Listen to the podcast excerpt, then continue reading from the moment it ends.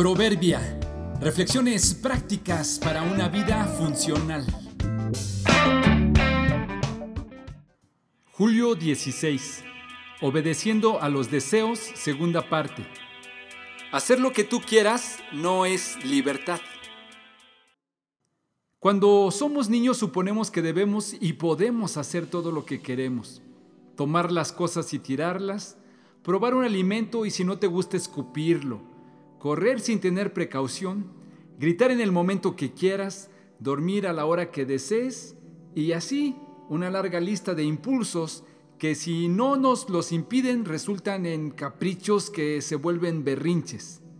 Ojalá nuestros padres hayan tenido la suficiente sabiduría para entrenarnos adecuadamente y hacernos entender que no es sano, no es adecuado, no es amable hacer lo que queremos todo el tiempo.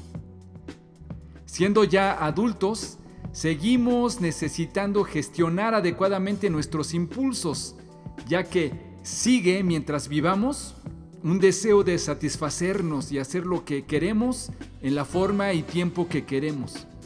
Por ello es que se hacen necesario los premios, los castigos, los incentivos, las multas, incluso la prisión y toda clase de estímulos y reprimendas.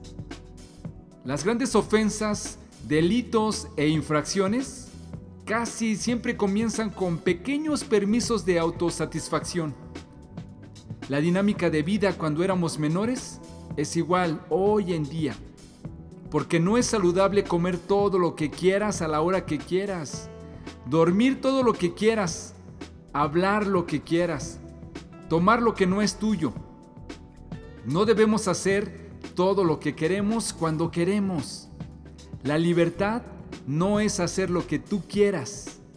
Libertad es la capacidad de poder decidir adecuadamente y por ello escoger lo que más honre a Dios y más beneficio nos traiga a nosotros, sin violar los derechos de los demás.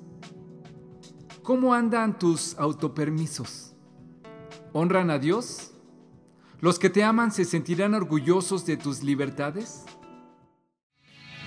Los sabios heredan honra, mas los necios heredarán ignominia. Proverbios 3:35